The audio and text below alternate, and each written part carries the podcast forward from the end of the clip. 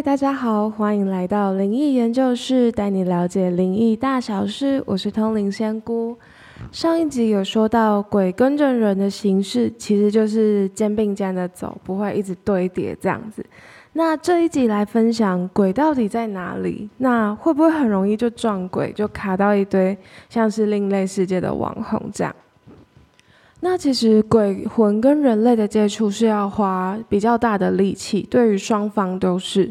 那又又针对一般人来说，就是比较不容易看到，或是比较没有这方面体质的人来说，就会很好奇说鬼到底在哪里？因为平常看不到，但感觉又好像存在，就有点会怕说会不会哪一天突然出现吓到自己啊？我没有心理准备就突然。被看到这样子，那今天就来跟大家分享，到底容不容易撞鬼？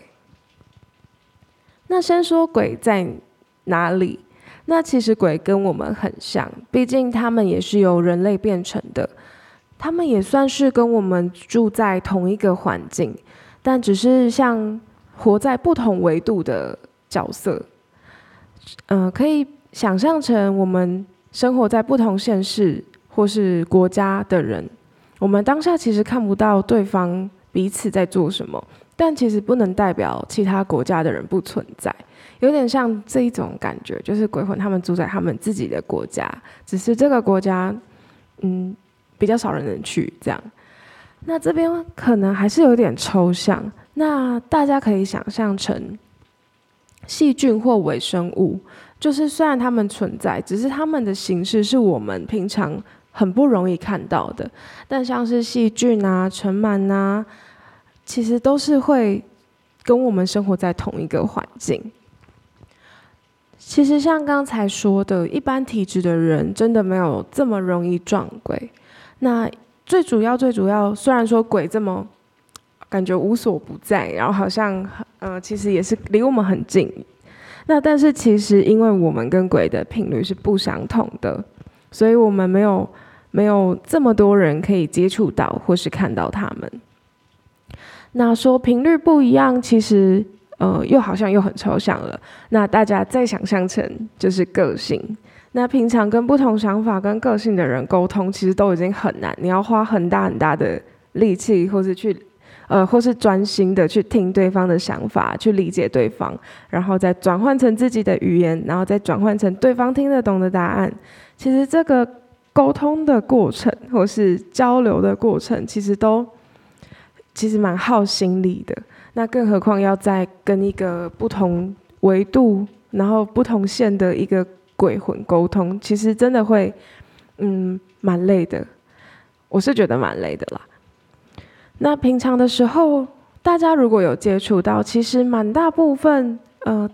我接我遇到的状况，听到的状况都是偏向比较不小心，就很像不小心广播频频道突然转到了啊，就突然接上一下。因为真的会需要花的比较多力气跟专注力。但是今天还要说，就是有例外状况。如果今天是我们很主动、很认真的去邀请另一个世界的鬼魂灵体。就是可能会让自己产生很强烈的意念啊，就是会一直说啊，我今天很想遇到，或是很好奇想看，呃，像是很多人会应该有听过碟仙或玩过、尝试过，或是用手指直接在纸上这样子，呃呃，就画很在纸上写注音或是文字这样，然后去请鬼魂或请神等等，那或者是去夜游。那这些去到一些比较特别的场合做特别的事情，然后体验一下这些比较刺激的场合的话，其实才会比较容易遇到。因为对于鬼魂来说，就会觉得，呃，这个行为本来就可以比较容易接触到另一个世界。那对于对于鬼魂来说，又觉得啊，你看起来好像很想跟我沟通，那我就现身一下好了。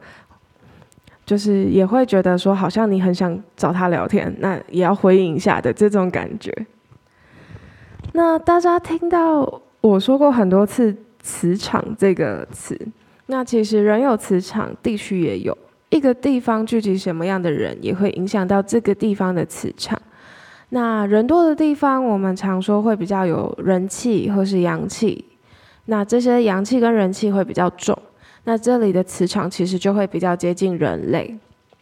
那如果是一些荒废比较久、人比较少，或是人来来去去的地方，其实就会比较阴，或者是磁场比较乱，所以就会很容易接收到平常我们听不到或看不到的事情。那又再加上，如果你在这些地方又做了比较。呃，想要邀请对方，或者是想跟对发出想跟对方聊天的讯息，那其实就真的才会比较容易撞鬼。所以大家其实平常生活的时候不用太担心。那除非说你今天在饭店啦、废弃地方，就是你乱想，有很多想法，然后就是乱想，然后或者是真的是主动去做一些，比如说像碟仙啊，玩一些通灵招灵的游戏。那或者是乱说话，就 T K 乱说话，在这些比较磁场比较乱的地方做这些事情，才真的会比较容易撞鬼。所以大家平常也不用太担心啦。那今天分享主题就到这里，如果喜欢的话，欢迎订阅我们；如果心有余力的话，也欢迎小额赞助，请我们喝饮料，我们会持续更新。那想要看更多分享资讯的话，也欢迎到灵异研究室的 IG 追踪我们。我们下次见。